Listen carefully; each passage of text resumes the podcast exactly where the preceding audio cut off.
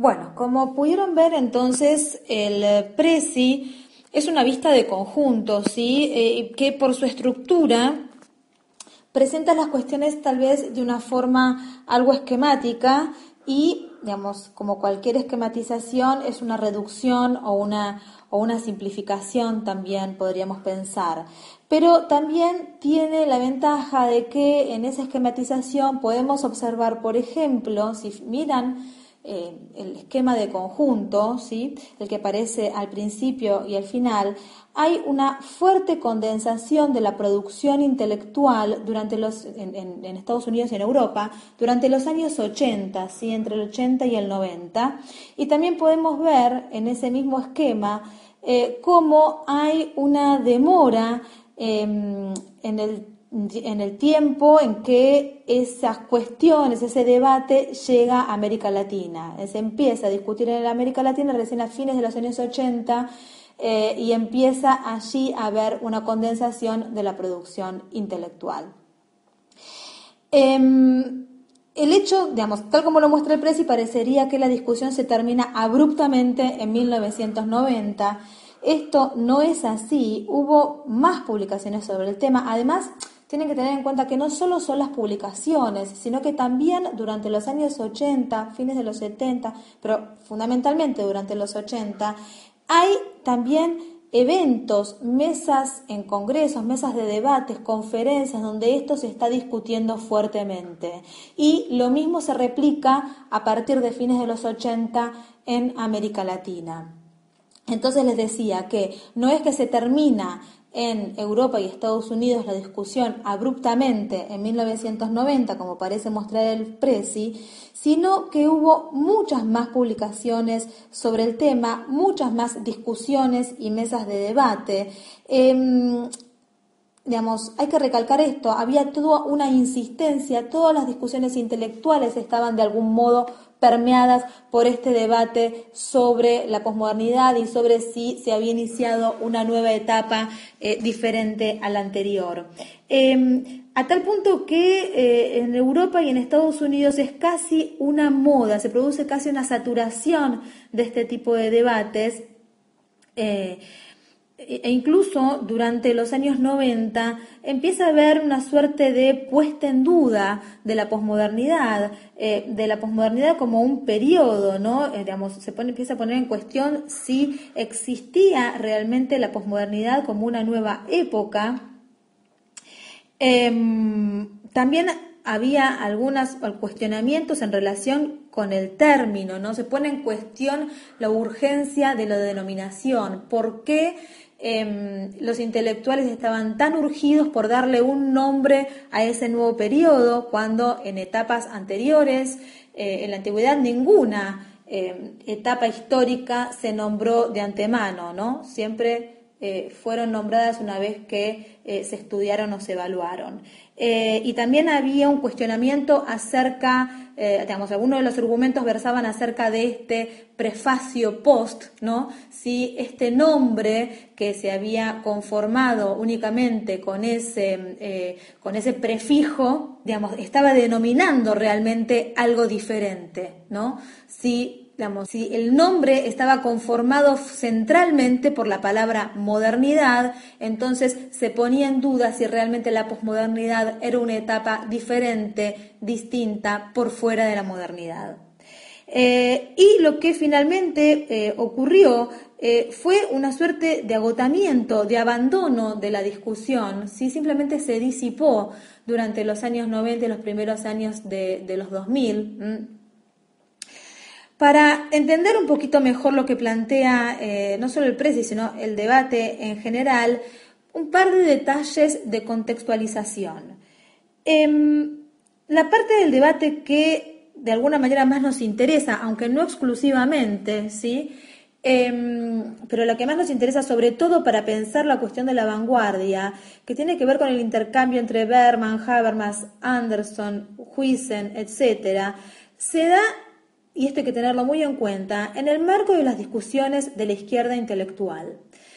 ¿Qué significa esto? Bueno, no estoy hablando solamente de la izquierda en términos políticos, o mejor dicho, sí estoy hablando de la izquierda en términos políticos, pero en sentido amplio, porque lo que está puesto en juego aquí es la cuestión de la izquierda eh, como metodología eh, o como herramienta para pensar la cultura, es decir, el pensamiento de izquierda como herramienta para pensar la cultura. Es ese el trasfondo de ese debate. ¿Cuál es el rol del pensamiento de izquierda para entender los nuevos fenómenos que estos intelectuales están advirtiendo en, en sus sociedades?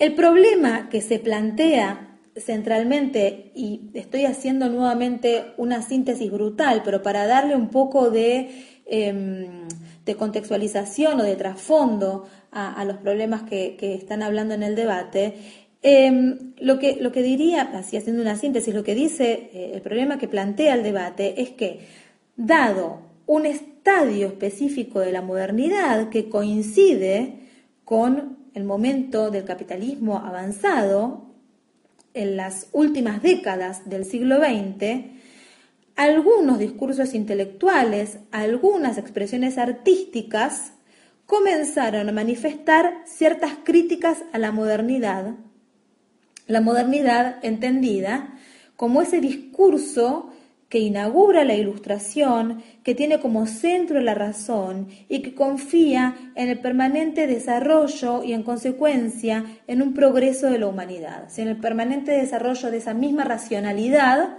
y que el desarrollo de esa racionalidad va a, llegar va a llevar a un progreso de la humanidad.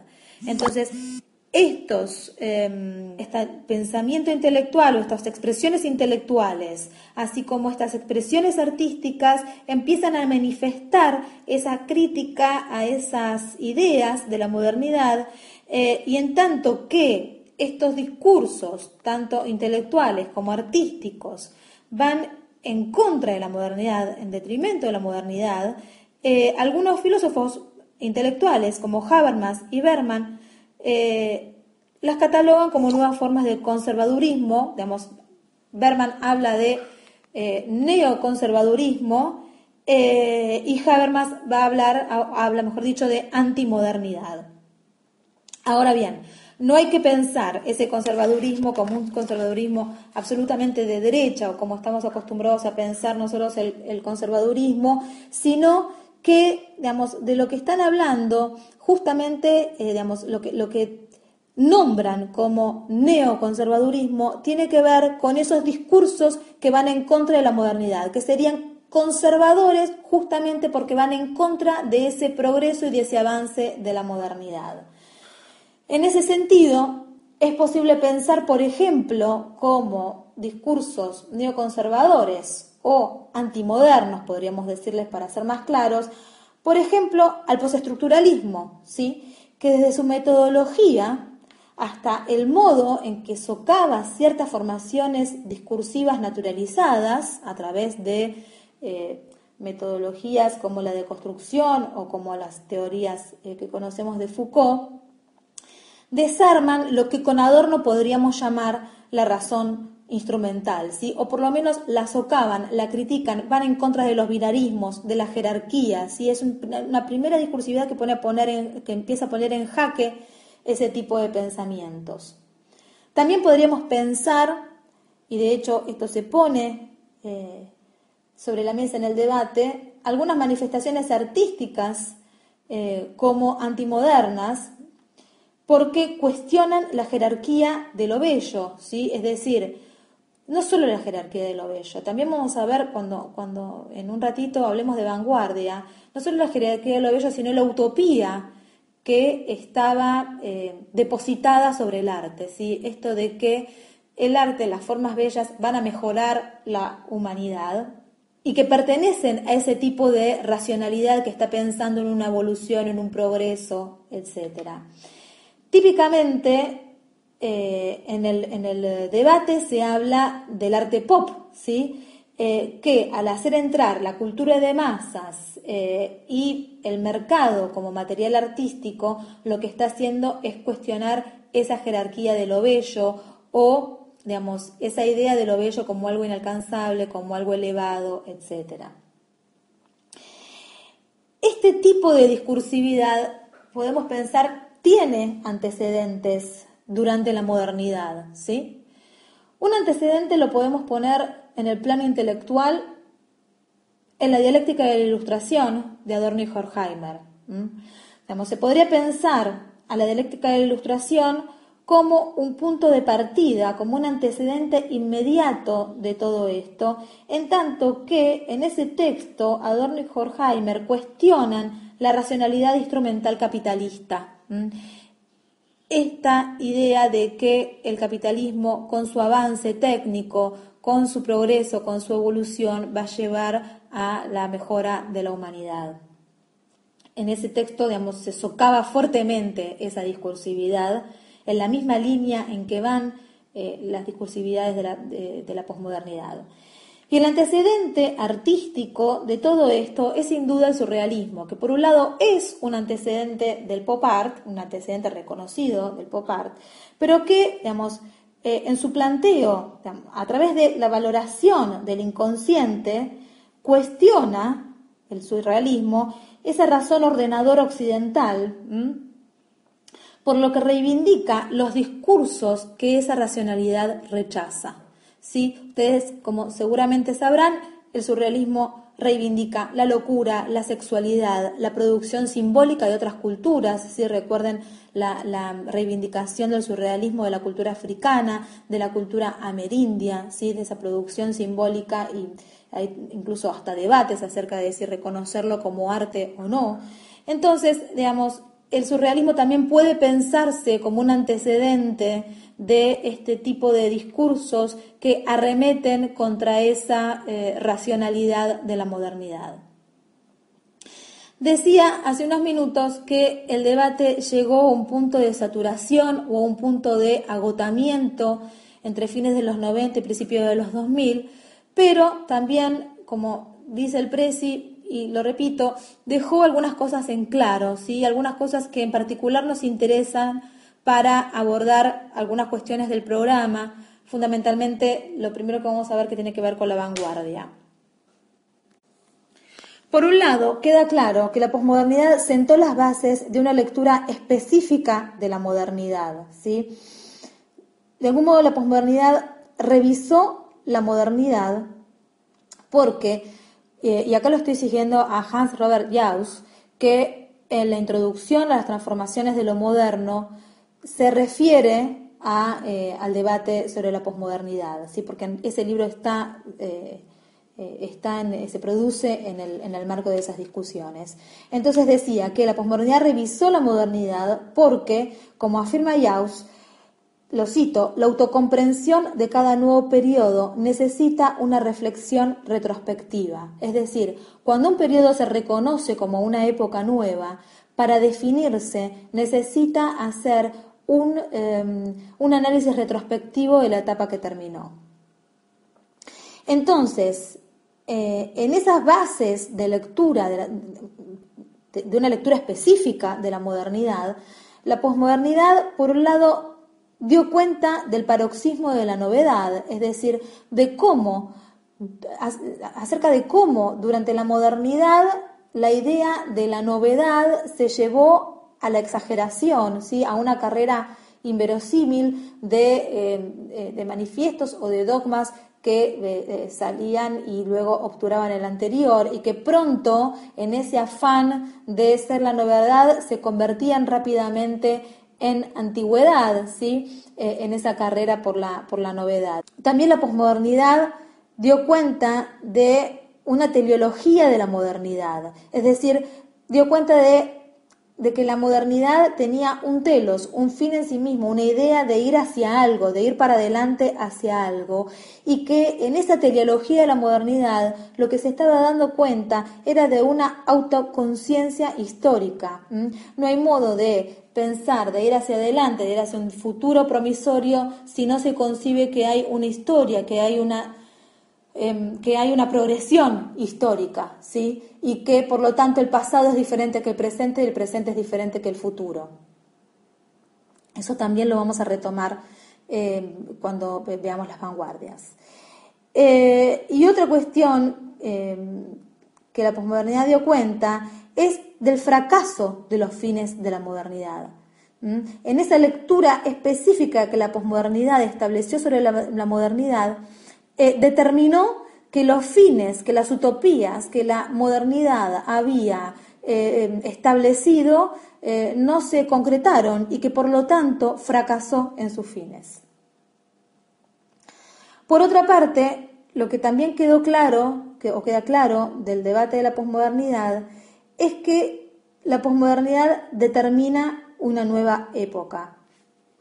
Y aquí también lo estoy siguiendo a Yaus en la introducción de las transformaciones de lo moderno. Ahí Yaus dice que con su crítica al paradigma anterior que estaba agotado, es decir, el paradigma de lo moderno que estaba agotado, hizo aflorar la conciencia de, y lo cito, la última, que, de que la última gran época de la modernidad estética era algo ya pasado, que se había terminado.